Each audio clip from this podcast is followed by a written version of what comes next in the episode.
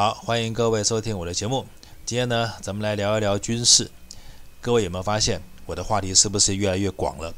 要么就跟你们聊历史，要么就跟你们聊经济，要么就聊政治。我现在又聊军事了。当然不是我多会聊，其实我大部分都是胡说八道。因为大家支持，大家爱听，所以我只好不断的瞎说。所以说，我要是有什么地方说错了，又或是有什么地方说不对的地方，还请各位千万不要当真，就当做一个娱乐节目。要是能够让大家打发一下时间，或是博君一笑，我觉得就功德圆满了。好，那我们现在回到主题，我今天为什么要讲军事呢？因为有几个新闻，先跟各位说一下，就是前几天国民党的立委吴思怀，他在立法院说。中国的军机绕着台湾飞，这样的行为不算挑衅。当然，说完这句话，他就立刻被炮轰。他不但被民进党炮轰，他也被国民党自家的同事炮轰，甚至也有国民党前立委说他可以离开立法院了，他不要待在立法院。隔天，民进党的立委王定宇，我个人觉得他可能觉得这个新闻热度可以蹭，他想要博版面。于是呢，他一上立法院的质询台，他就大肆的抨击中国。他不但说中国将病毒散播在别人头上，他还说共军绕台当然是挑衅，而且他还说在金门中国利用渔船冲撞金门的巡逻艇，这一切行为通通是挑衅。这席话可能讲得太激动了，所以引来中国网友的大肆抨击。而有个中国网民刚好留了一句叫做“一定要活捉王定宇”这句话，没有想到被绿色媒体拿来大肆炒作跟嘲讽中国。他说：“中国的网民玻璃心碎一地啊！你看王定宇质询，让中国的网民崩溃了。像这样的口水，绿色媒体都可以拿来炒作。对于这些相信绿色媒体的人，以及这个绿色媒体的格调有多么的低，就可想而知。其实中国网民要活捉的才不是王定宇，中国网民要活捉的叫林志玲。”王定宇，你那副长相跟林志玲能比吗？谁要活捉你？活捉你干嘛？回家拿七月份拿出来吓鬼啊！与其活捉你，还不如活捉一条猪呢，猪都比你有价值。当然，假如哪一天两岸真的统一的话，我也希望中国政府能处理一下王定宇。怎么处理呢？很简单，就把它当猪处理就好了。哪有那么多废话？好，那我们现在就要回头聊主题。既然我前面说到事情的起因是因为军事上的挑衅，那今天呢，我就什么叫挑衅？以及共机为什么要不断绕台，把我的看法跟各位做一个分享。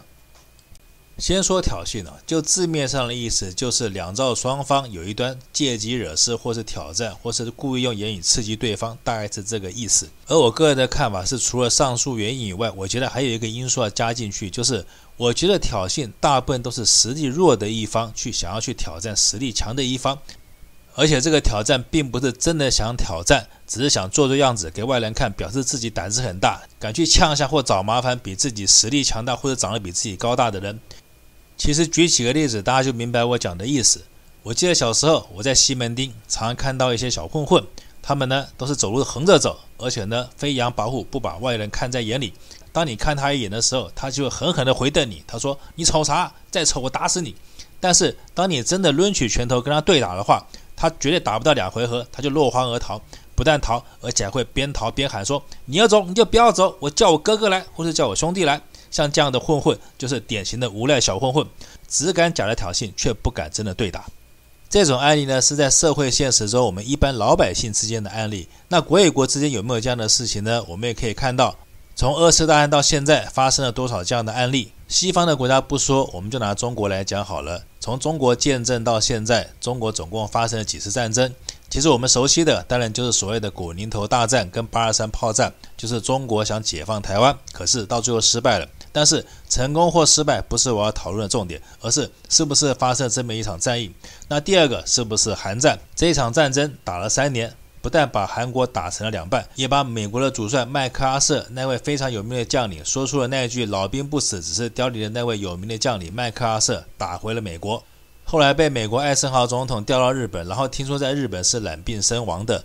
我相信他到死可能都搞不清楚，为什么当时那么强大的美军却打不过那么落后的中共。啊，这第二个，第三个就是所谓的中印战争。我觉得台湾人对这个战争可能很少理解。先拿时代背景来说，那时候的印度可不是现在的印度。那时候的印度有一个圣雄叫甘地，因为他倡导了不合作运动以后，被西方世界所尊重。所以那时候印度跟中国虽然号称两个大国，可是两个大国在国际地位上可是不可同日而语。因此，当两个国家因为边境问题发生战争的时候，全世界不但所有西方民主国家都支持印度，而且号称也是重产国家的苏联也袖手旁观。所以那时候西方世界都一面倒的觉得印度一定会打胜。再加上那时候印度的总理叫尼赫鲁，这个人是一个非常知识甚高，而且被媒体评为他对印度的军队有绝对的自信的这样的一个鹰派总理。在他强硬而且自信的指挥下，中印发生了两次大战。一次是在一九六二年，一次是在一九六七年。我相信那时候要是有赌局的话，应该所有的人都一面倒的压印度赢。可是事实的结果是什么呢？事实的结果恰恰相反，中国不但取得了胜利，还击毙了印度两个准将级以上的旅长，俘虏了八千多人，军用物资不计其数。这是中国建政以后的第三场战役。第四场战争就是在七九年发生的中越战争。中国自己叫惩越战争，为什么叫惩越呢？就是他惩罚一下越南。其实台湾人比较知道是美国跟越南打了一战，那这一战是不是把美国打得灰头土脸，而且还造成了他们的大学生也是上街头被枪杀？这个史实我在上一集有说过。其实呢，中共也跟越南打过了一仗，而且不但没有像美国一样被打得灰头土脸，反而他把越南打得灰头土脸。这场战争的起因也是因为领土的问题，但是更大的原因是因为中国跟苏联交恶了，所以呢，中国跟越南两边的领土有争议，那苏联就唆使越南在边界搞事，所以才造成了中国后来出兵惩罚越南。以上就是中国自建政到七九年以后所发生的几次战争。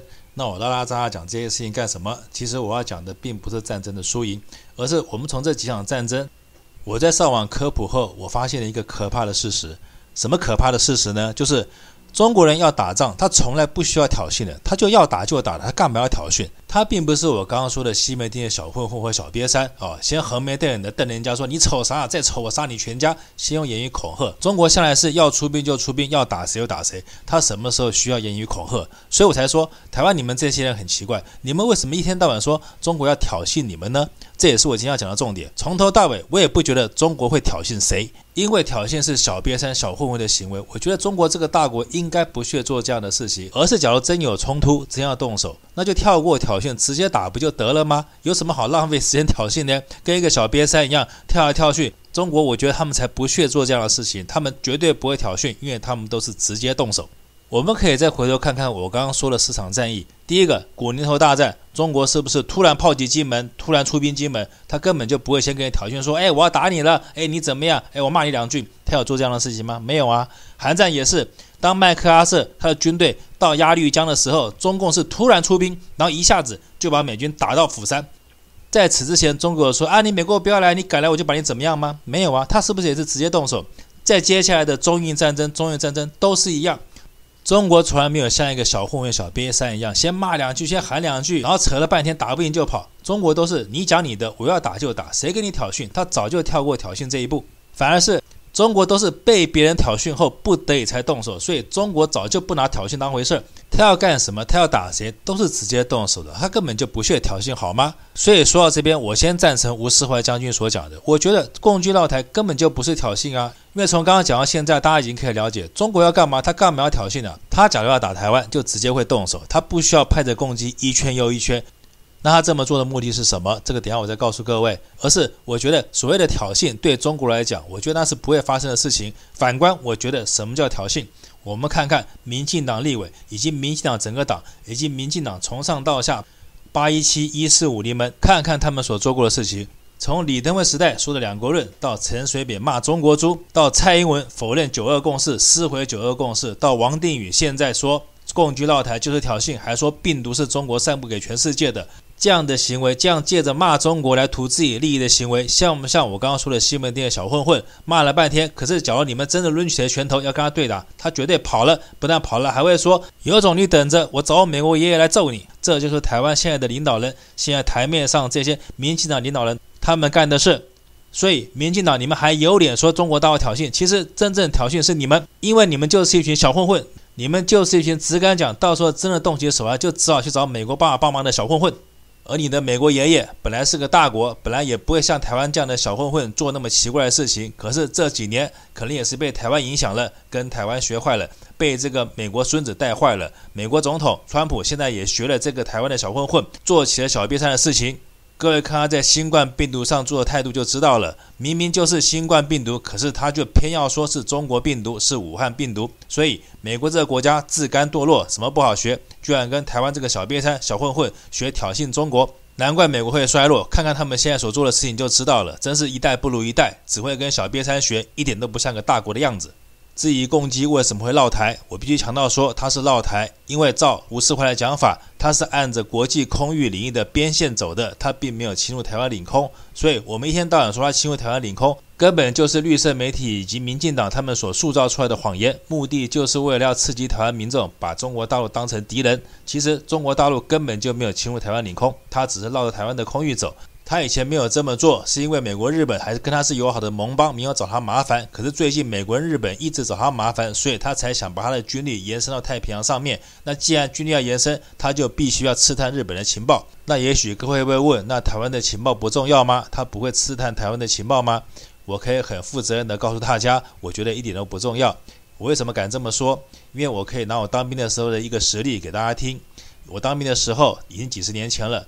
那时候有一次我去澎湖玩，可是回来的时候不晓得什么原因，船期变得不确定了。因为我是去军事码头坐的，所以我当我去问什么时候有船的时候，那个卖票的他居然跟我讲说：“诶，这军事机密哦，我怎么能告诉你？”我一听也对，后来我就离开那个地方。可是当我走出军事码头，在附近的小摊想吃个东西的时候，那个小摊就告诉我说，那个船期是几点几点钟会到。我那时候就很压抑，我说这是军事机密啊，你怎么会知道呢？他说什么军事机密啊？我每天这边摆摊，我当然知道啊。当我听到这个事情的时候，我真的笑出来了。也就是说，我们认为的军事机密，其实一般老百姓都知道了。那既然连一般老百姓、贩夫走卒都知道，中国会不知道吗？而且我也可以告诉各位，我们这边几个大官，包括我们的总统，包括我们的国防部长，包括我们的参谋总长，他几点几分上班下班，飞机什么时候起降，中国一清二楚。因为他离我们这么近，当我们在刺探他情报的时候，他当然也会反过来刺探我们的情报。所以，共机绕台绝对不是为了要刺探台湾的情报，也不是为了要挑衅台湾，他的目的只是要收集日本的情报跟参数而已。民进党政府其实也知道，但是他就是要借这样的事情来吓台湾老百姓，来造成好像中国跟我们是敌对的双方，中国对我们不友善的一个印象而已。这才是攻击到台真正的原因，也是民进党真正的目的。说到这边，我相信大家其实已经明白了，所谓的挑衅根本不是中方，而是台湾挑起的。因为中国假如他们要做任何事情，他们要对你动手的话，他们绝对会跳过挑衅，直接动手就可以了。他不需要这么麻烦，还要绕一圈，跟那小混混一样做那么奇怪的事情。而只有台湾所谓的不作死就不会死。只有台湾这个可恶的政府，这个谎言的政府，这个假波斯的政府，他才会一天到晚仗着美国的事想挑衅中国大陆。但是呢，我也希望，假如真的有一天台湾真的挑衅到中国大陆受不了了，中国你们动手了以后，也请你们记得把这些一天到晚挑衅中国的人活捉起来。那活捉起来以后怎么办呢？不用怎么办，就像我刚刚前面讲的，怎么对付王定宇就可以了，就是把他们当猪一样处理就可以了。好，今天节目讲到这边，谢谢各位收听。